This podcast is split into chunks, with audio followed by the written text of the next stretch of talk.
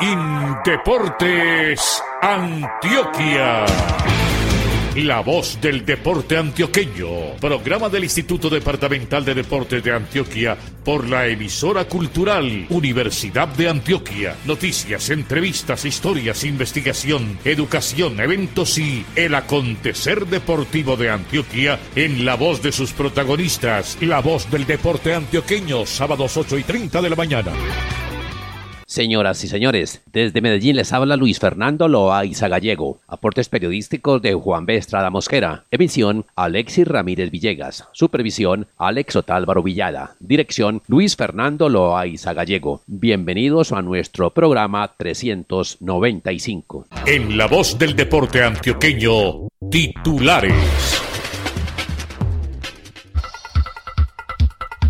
En esta emisión, sábado 2 de mayo, hablaremos con Marix Arango para atleta antioqueña, Juan Manuel Bustamante Hernández, árbitro de ajedrez, Sergio Roldán Gutiérrez, gerente de Indeportes Antioquia, Juan David Delgado del municipio de San Francisco, David Orlas de Girardota, Claudia Morales de Caracolí, José Fernando Díez Correa del Cava de Baloncesto y del libro de los 50 años de Indeportes Antioquia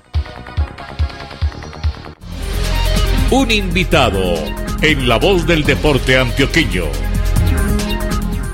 Maritza Arango es una deportista que tiene discapacidad visual. Ella nació en Argelia, oriente del departamento de Antioquia, donde residía con gran tranquilidad, gozando de las delicias que da la vida rural. Sin embargo, la situación cambió drásticamente a comienzos de este siglo, por razones de la violencia que ha azotado al país por muchos años. Ella nos habla de esos momentos que la llevaron, por cosas de la vida, a practicar deporte años más tarde.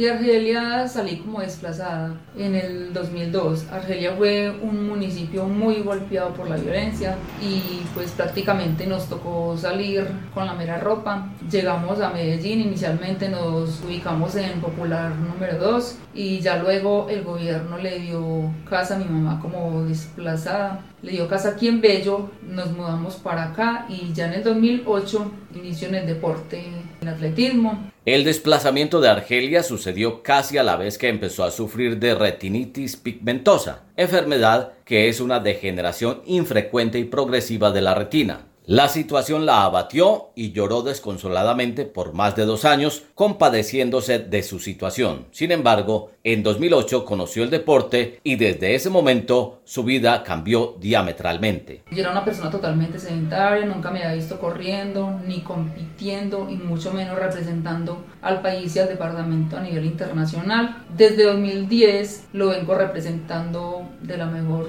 forma en múltiples eventos como son Juegos Juegos para Sudamericanos, Juegos para Panamericanos, Mundiales, Paralímpicos y Paranacionales. Y hoy por hoy me siento muy agradecida con Dios porque por haber puesto el deporte en mi camino, ya que este me cambió la vida totalmente. Los esfuerzos realizados durante ocho años en el deporte, con poco apoyo y muchas necesidades, se vieron compensados cuando en 2016 participó en los Juegos Paralímpicos de Río de Janeiro, en Brasil. Vengo de ganar dos medallas en los Juegos Paralímpicos de Río 2016, en la prueba de los 1500 metros planos y en el relevo 4%. Y ahora lo que toca primero que todo es recuperarme muy bien de la lesión, seguir día a día los entrenamientos aquí en casa con mucha disciplina, mucha dedicación mucha responsabilidad conmigo misma para cuando regrese a la pista poder afrontar de la mejor forma posible los entrenamientos porque sé que serán muy duros y así poder ratificar mis logros obtenidos en Río 2016. Maritza sabe que ratificar esa hazaña de hace cuatro años es muy difícil, sobre todo porque por estos días se está recuperando de una lesión de tendón de Aquiles. Sin embargo, su fe, su voluntad y capacidad de sufrimiento son inquebrantables. Perfiles, semblanzas de dirigentes, entrenadores, jueces y deportistas en la voz del deporte antioqueño. En la línea de 500, que es el teléfono fijo, estamos con Juan Manuel Bustamante Hernández. ¿Quién es Juan Manuel Bustamante Hernández? Un hombre del deporte, fue ajedrecista, ahora se desempeña como juez en esto del deporte ciencia. Juan Manuel, ¿qué tal? Bienvenido, buenos días ¿Y cómo ha estado en estos días de cuarentena? Buenos días, hombre, don Fernando. Hombre, excelente, muy bien de salud, afortunadamente. Aquí en la casa, pues cuidando me toca y haciendo ejercicio y mirando muchas partidas de ajedrez. Muchas partidas de ajedrez, lógicamente se supone que son por televisión o por la red, por internet. ¿Qué partidas así específicamente ha visto? No estoy mirando por internet, sino que tengo muchos libros. Tengo en este momento las 500 grandes partidas de la historia. Esto es un volumen monumental, fantástico que sacó el desaparecido Boris de Grey. Aquí están todos los clásicos antiguos. El Gambito Evans por un marinero capitán del ejército Evans, McDonnell, la Bordonais, los grandes clásicos de la historia, Sanamad, Stanton, Hodman, Petrov, muy agradable este libro y estoy muy contento, lo estoy mirando con otra cantidad de cosas que tengo. Por ejemplo, finales artísticos del maestro Winfield Casparian. Partidas también famosas y torneos famosos, por ejemplo, el de Los Ángeles de 1963, donde estuvieron Keres, Petrosian, Naidor, Olapson, Recheski, Glugul y Ben Copano. Y la biografía nada más y nada menos que el maestro de maestros de la antigüedad, Paul Morphy. Juan Manuel Bustamante Hernández, ¿desde cuándo tiene esta afición? ¿Desde cuándo le gusta el ajedrez? Hace muchos años. Precisamente cumplí 50 años hace poco de haberme ganado mi primer torneo que jugué en la Liga de Ajedrez, que fue un torneo de segunda categoría. Empecé en ese torneo, primera vez en la vida que jugué un torneo y me lo gané. De ahí pasé a una categoría que ya no existe, era Antioquia, que era la categoría de ascenso. Y luego pasé a la categoría de primera, a la cual, según mi elo actual, todavía pertenezco y soy jugador de primera, aunque estoy retirado de la competencia activa. Y lo del juzgamiento, ¿desde cuándo, ya que no es deportista activo, está ejerciendo esto de dictar justicia en los diferentes eventos deportivos? Aproximadamente unos 20 años. Ya por mis años, lógicamente, uno se va retirando de la competencia activa. Entonces me incliné mucho y empecé a hacer unos cursos de reglamento de ajedrez, arbitraje, sistemas de empate, desempates, todas esas cosas. Y hace por ahí unos 20 años más o menos estoy en el arbitraje como jugador, como ajedrecista, qué títulos tiene, qué logros alcanzó. Te cuento uno muy importante, fue en 1970, hace bastanticos años ya, 1970, fuimos a jugar después de hacer una eliminatoria aquí en Antioquia para escoger el equipo, que éramos cinco jugadores que representaría Antioquia en el campeonato nacional por equipos de Bucaramanga. Después de 144 jugadores, una eliminatoria quedé cuarto y representé a Antioquia. Fuimos a Bucaramanga en el 70 y quedamos campeones nacionales por equipos en el 70. Ahí estaba el maestro ya fallecido hace poco, Oscar Castro, en el equipo. Estaba también el maestro Fernando López, también en el equipo, y otros jugadores que ya pues lógicamente por los años no están activos. Ese fue un logro importante. Después tuve partidas importantes, siempre figuré más o menos en Antioquia entre los cuatro o cinco primeros hasta antes de mi retiro. Y partidas que le llegué a ganar, por ejemplo, en un torneo nacional aquí a Gildardo García, que en ese momento era el campeón nacional y venía de Yugoslavia de representar a Colombia en la Olimpiada Mundial. Y así muchas partidas memorables y grandes triunfos con muy buenos jugadores antioqueños. Y en esto del juzgamiento del arbitraje de ajedrez, ¿cuál es la partida más importante que le ha tocado como juez? Hombre, hay demasiadas partidas. Todas son muy importantes, muy buenas, pero me tocó ver un duelo aquí muy lindo de el maestro Carlos Cuartas con un ecuatoriano Olaboyetes. Una partida hermosa, fantástica. Y como juez, son tantas las partidas que me ha tocado, todas muy bonitas pero uno realmente no está muy pendiente de las partidas porque uno no se debe demorar mucho rato en una sola mesa a no ser que los jugadores llamen al juez por alguna circunstancia. De resto, uno debe estar en el salón mirando quién está solicitando el árbitro o mirando de pronto que no haya una situación irregular. En la voz del deporte antioqueño de Indeportes Antioquia, aquí por las frecuencias de la emisora cultural Universidad de Antioquia, estamos hablando con Juan Manuel Bustamante Hernández, juez de ajedrez, otrora deportista de ajedrez. Óigame, don Juan Manuel, cuéntenos quién es usted. Ya está jubilado. Tengo entendido que es un ingeniero o técnico textil. Yo precisamente hice una carrerita. Cuando yo estaba trabajando, hice una carrera media tecnología textil, soy técnico textil. Precisamente estaba trabajando en Paños Vicuña cuando resultó el torneo nacional de Bucaramanga, la empresa me dio permiso remunerado. En ese tiempo un torneo era muy demorado, se demoró 25 días. Desde eso toda mi vida la he dedicado a jugar ajedrez y ya en este momento estoy pensionado ya hace aproximadamente 10 años estoy jubilado y entonces me agrada mucho estar compartiendo mi tiempo ya dedicado de lleno al arbitraje de ajedrez. Cuéntenos entonces esa tecnología textil, en dónde la ejerció y también de una vez nos dicen cómo está integrado su núcleo familiar. La tecnología textil la hice mientras yo trabajaba como supervisor de control calidad en Vicuña asistía a clases en el SENA, o sea que trabajaba y estudiaba, una carrerita media de dos años.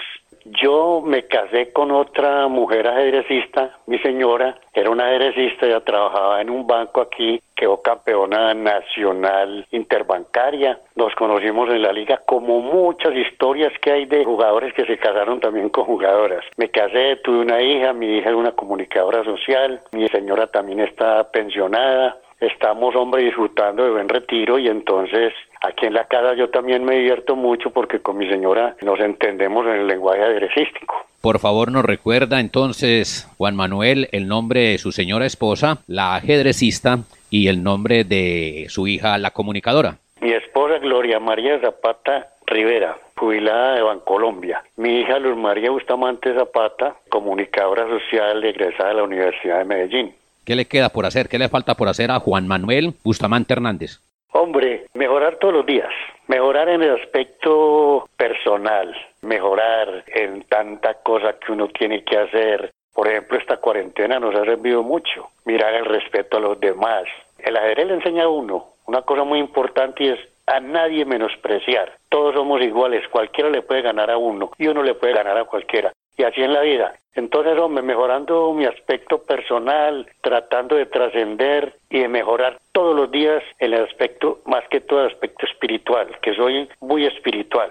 En la voz del deporte antioqueño de Indeportes Antioquia, hablábamos con Juan Manuel Bustamante Hernández, un hombre del ajedrez, del deporte ciencia. Ahora es árbitro, jubilado de su época de tecnólogo textil, otrora jugador de ajedrez al señor Juan Manuel. Muchas gracias por estar en este espacio del Instituto Departamental de Deportes de Antioquia.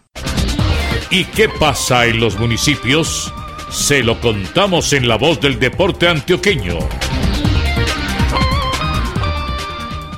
Después de varios días de reactivación de la actividad física en el departamento de Antioquia, tras casi seis semanas de cuarentena, el balance que hacen Indeportes Antioquia y algunos municipios es positivo ya que los alcaldes de las poblaciones, sus directores, gerentes y coordinadores de deportes han apelado a la creatividad para que las personas puedan salir a ejercitarse, pero observando los protocolos de bioseguridad orientados a minimizar los factores que pueden generar la expansión del coronavirus. Desde Indeportes Antioquia se han coordinado diferentes acciones para promover la práctica de actividad física al aire libre de acuerdo con el decreto 593. El gerente de la entidad, Sergio Roldán Gutiérrez, nos habla sobre esto. La respuesta de los municipios ha sido muy, muy positiva. Cada uno ha definido de acuerdo a su temperatura, a su altura, a su capacidad de proteger a la población y de regular la medida. Un horario. De los 125 municipios, solamente 59 municipios se rigieron por el horario de 5 a 8 de la mañana. Todos los demás tienen una hora de acuerdo pues, a sus condiciones. Eso está muy bien porque quiere decir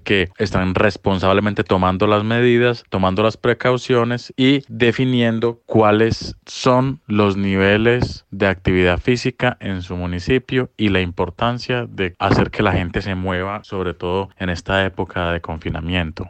Desde San Francisco, municipio del oriente de Antioquia, Juan David Delgado nos cuenta que han implementado y cómo para que las personas salgan a hacer actividad física. En el municipio de San Francisco venimos implementando una estrategia que se llama Tu cuadra se mueve, tu cuadra suena y tu cuadra se ve. Esto es una estrategia para llevar a los hogares sanfrancisquenses actividad física, activaciones musicales, incentivando sobre todo el talento local y muestras audiovisuales, documentales, películas. De lunes a viernes nosotros visitamos diferentes sectores del municipio entre las 5 y 30 pm de la noche y las 9 pm. La idea es llevar la oferta artística y cultural para que sigamos viviendo en familia esta cuarentena. Cada día nos vamos turnando de cuadra en cuadra, por decirlo así, ahora inicialmente en el casco urbano del municipio. Además de eso, establecimos dos rutas en el perímetro del municipio que están habilitadas de lunes a viernes para correr, para trotar, caminar y montar en bicicleta, de acuerdo al pico y cédula que tengan las personas. Esto está entre las 5 de la mañana y las 8 de la mañana, esto es de lunes a viernes. Ahí hacemos mucho énfasis en conservar las distancias de 4.5 metros si la persona camina, de 10 metros si corre, trota o monta en bicicleta. La idea es que la gente se ha venido vinculando poco a poco, paulatinamente, estas actividades. La respuesta ha sido muy positiva. La gente está ávida de salir a las calles, de poder hacer activación física. Entonces, esta es una estrategia donde, conservando todas las medidas de seguridad y todos los protocolos y ateniéndonos a los decretos departamentales, nacionales y municipales, nos desplazamos nosotros, monitores, hasta las mismas localidades para que la gente no tenga que desplazarse y así evitar pues el mayor contacto.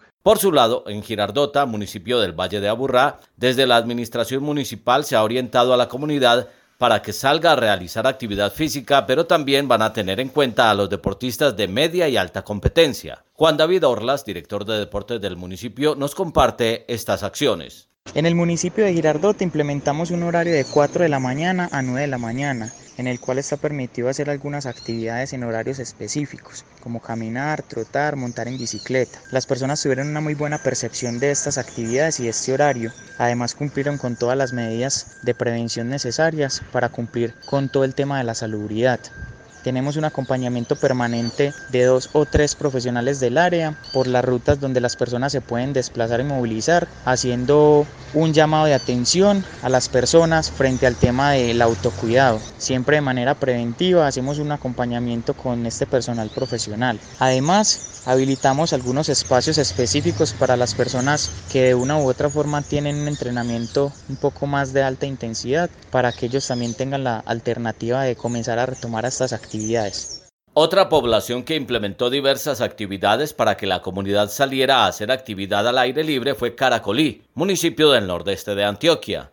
Claudia Morales nos cuenta qué orientaciones sugieren para que las personas se ejerciten físicamente y cuáles son los horarios establecidos. Desde el municipio de Caracolí implementando dos horarios, de 6 a 8 de la mañana y de 4 a 6 de la tarde. Las actividades a realizar es ciclovía, trote y se va a trabajar de lunes a sábado. Esos son los días para realizar. De igual manera, se distribuyó con el apoyo de los monitores de deportes que se hiciera ciclismo individual en las horas de la mañana y en las horas de la tarde en grupo, pero grupo de 5, máximo de a 10, tomando las medidas protocolarias como es el distanciamiento, tapabocas, también cargar el gel o desinfectante, cargar su hidratación personal, su toallita personal. A partir de la semana entrante vamos a iniciar por sectores los monitores de deporte a hacer la actividad física como es la rumba o aeróbicos,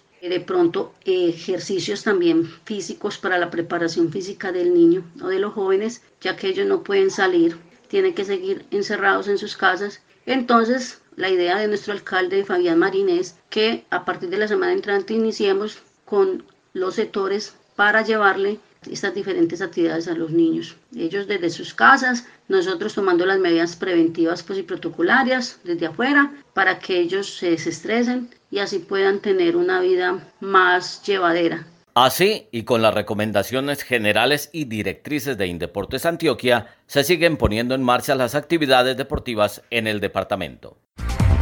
En la voz del deporte antioqueño, la entrevista.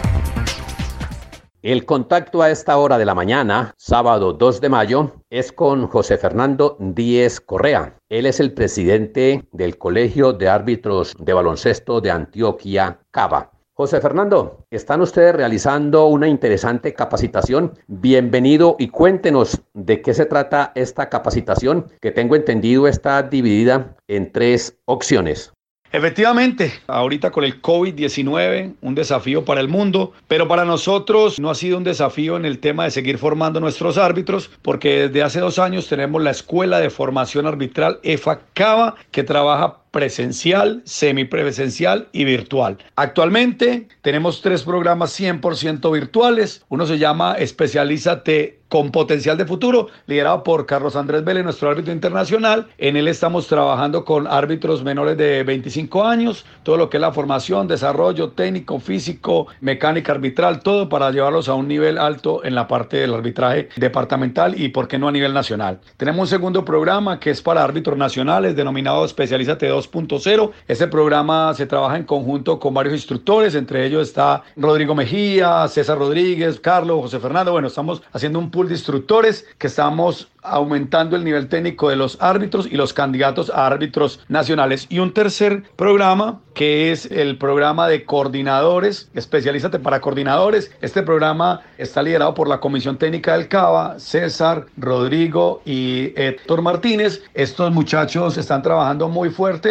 unas 20 árbitros, para llevarlos a un mejor nivel en lo que tiene que ver con la coordinación de eventos especiales, como los que hacemos en conjunto con Indeporte de Antioquia, y para también enseñarles un poco de cómo evaluar árbitros en los diferentes campeonatos que tenemos nosotros en todo el departamento. José Fernando Díez Correa, muy interesante y muy llamativa esta capacitación. Cuéntenos detalles de la misma, cuándo comenzaron, hasta cuándo va la capacitación, los medios virtuales que están utilizando y cuántas personas se están beneficiando de estas tres actividades. Nosotros iniciamos los cursos de formación desde el mes de febrero y los cursos de formación van escalonados hasta el mes de noviembre. Tenemos diferentes cursos, algunos un poco más cortos y hay otros que van para todo el año. Y tenemos otros cursos que vamos a ir sacando durante el año. Inclusive tenemos un curso que va a ser para nuevos árbitros. Y estamos utilizando dos plataformas. Una es Q10 Académico, que es una plataforma para subir contenidos, evaluar los árbitros, separarlos por grupos y es una plataforma que la usan hoy muchísimas universidades y también estamos utilizando la plataforma de Zoom para las conferencias virtuales. Aproximadamente en este momento de los 120, 130 árbitros que tenemos en la institución, 70 árbitros se están formando en cursos individualizados, pero también tenemos todos los lunes un encuentro con instructores internacionales en el que asisten casi el 90-95% de todos los árbitros que tenemos, incluso entran algunos árbitros de otros lugares del país y del continente.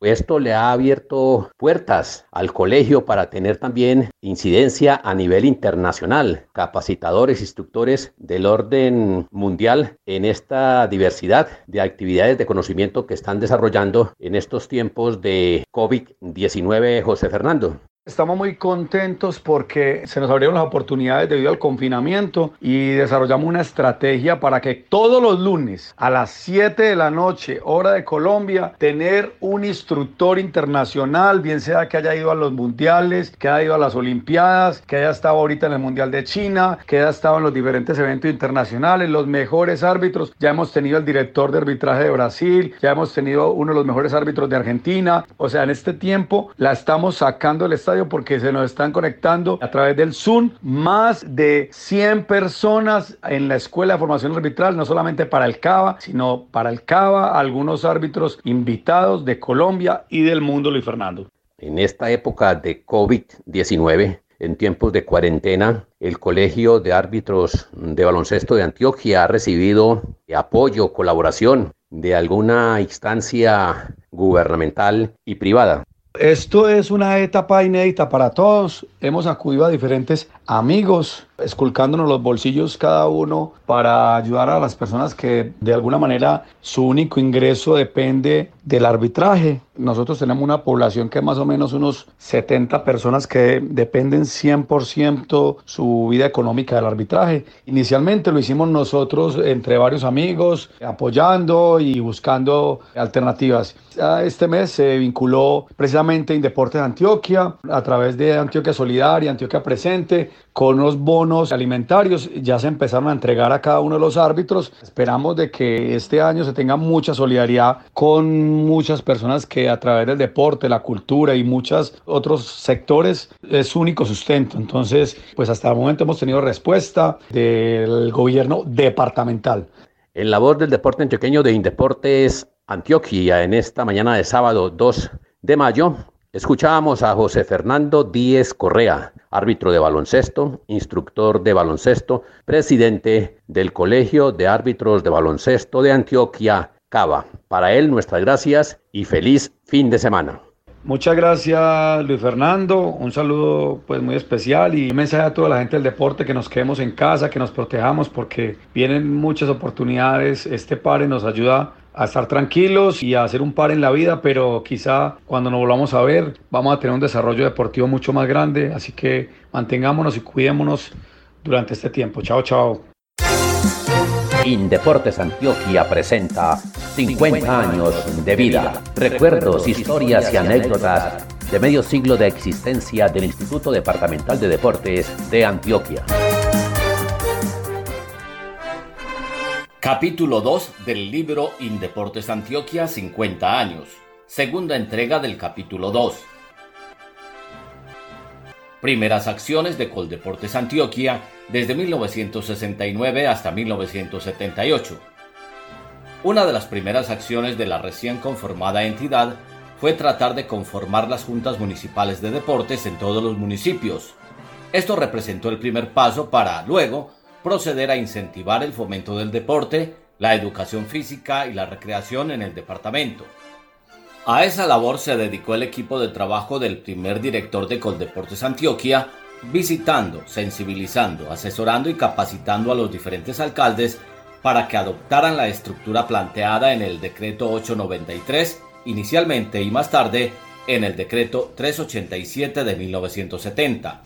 Este último estableció normas sobre la organización deportiva en el país relativas a las juntas municipales, federaciones, ligas, clubes y comités municipales de deporte, Posteriormente, el ente departamental desarrolló acciones como la asesoría y la asistencia técnica en la construcción de escenarios deportivos en los municipios y la capacitación a las autoridades del deporte.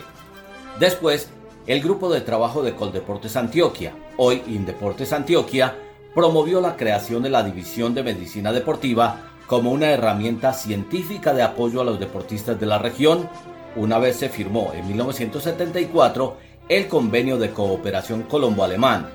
Una tercera acción fue la programación de los Juegos Departamentales, cuya primera edición se realizó en varios municipios del Urabá antioqueño en 1977. Por otra parte, Coldeportes Antioquia puso gran empeño en la contratación de técnicos para el servicio de las ligas y de instructores para la capacitación en los municipios. De igual manera, jugó papel fundamental en el acompañamiento y apoyo a las ligas deportivas para la participación en los Juegos Nacionales de Ibagué 1970 y Pereira 1974. Asimismo, coadyuvó en la organización en Medellín de eventos internacionales como la Olimpiada Mundial Femenina de Ajedrez en 1974, el Suramericano de Baloncesto Masculino en 1976 y los decimosegundos Juegos Centroamericanos y del Caribe en 1978. Este último certamen contribuyó enormemente al desarrollo deportivo de Antioquia. En esa misma línea, el fortalecimiento administrativo y financiero de la entidad despejó el camino para desarrollar el deporte, la educación física y la recreación en Antioquia. Por esa razón, se pudieron contratar a partir de 1975 entrenadores para varias disciplinas deportivas e instructores para capacitar en los municipios. La suma de todas estas acciones fue esencial para que Antioquia lograra un liderazgo deportivo nacional. La ratificación de esta premisa se dio con la obtención del título general de los Juegos Nacionales de Neiva, Huila, en 1980. Fue la primera vez para el departamento, sin olvidar que Antioquia lideró el puntaje en los Juegos de Medellín 1932. Manuel Ospina Londoño, tres décadas de apostolado deportivo. Manuel Ospina Londoño, pensionado desde el 2000, fue, en calidad de mensajero y conductor, uno de los primeros empleados de Coldeportes Antioquia, aunque, como él lo recuerda, abro comillas, le tocaba hacer de todero, colaborar con el mimeógrafo, máquina para sacar copias de papel en grandes cantidades y otros asuntos más. Cierro comillas. Con el paso del tiempo comenzó a coordinar los servicios generales de la entidad y, en 1978, fue promovido al cargo de almacenista, oficio para el cual se capacitó con el respaldo de la Junta de la época. En la década de 1990 pasó a ser jefe de almacén, cargo que desempeñó hasta 1999, cuando adquirió el derecho a su pensión. Además, Manuel se destacó como futbolista del equipo de la entidad, el cual estuvo vigente durante más de 15 años, propiciando integración al participar en varios torneos en el ámbito local y en las embajadas deportivas que se programaban en los municipios del departamento. Este generoso hombre es un caballero a carta cabal, tal como lo demostró a lo largo de 30 años y 5 meses de vinculación a la entidad. Los primeros 27 años trabajó con Coldeportes y desde 1996 hasta el 2000 con Indeportes Antioquia. En ese tiempo se granjeó el cariño de todos sus compañeros y municipios. Sedes que ha tenido Indeportes Antioquia desde 1969. La primera sede de Coldeportes Antioquia fue una oficina arrendada en el quinto piso del edificio central, en la avenida Primero de Mayo entre Junín y Palacé, corazón de Medellín. Posteriormente, la entidad se trasladó al cuarto piso del edificio Continental, en la esquina de Palacé con la playa. Luego, merced a su crecimiento, ocupó una casa en la calle Bolivia, arriba de Sucre. Allí funcionó desde 1973 y hasta finales de 1978.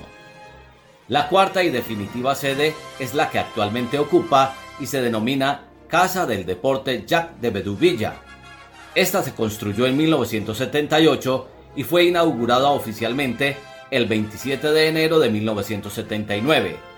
Está ubicada en la unidad deportiva Atanasio Girardot, al lado del Parque de Banderas, calle 48, número 70-180, Medellín.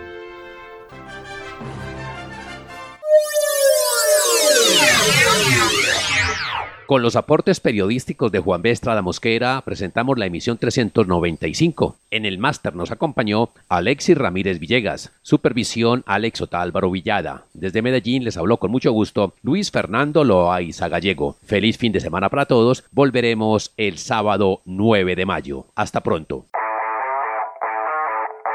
Indeportes Antioquia. La voz del deporte antioqueño. Programa del Instituto Departamental de Deportes de Antioquia por la emisora cultural Universidad de Antioquia. Noticias, entrevistas, historias, investigación, educación, eventos y el acontecer deportivo de Antioquia en la voz de sus protagonistas. La voz del deporte antioqueño, sábados 8 y 30 de la mañana.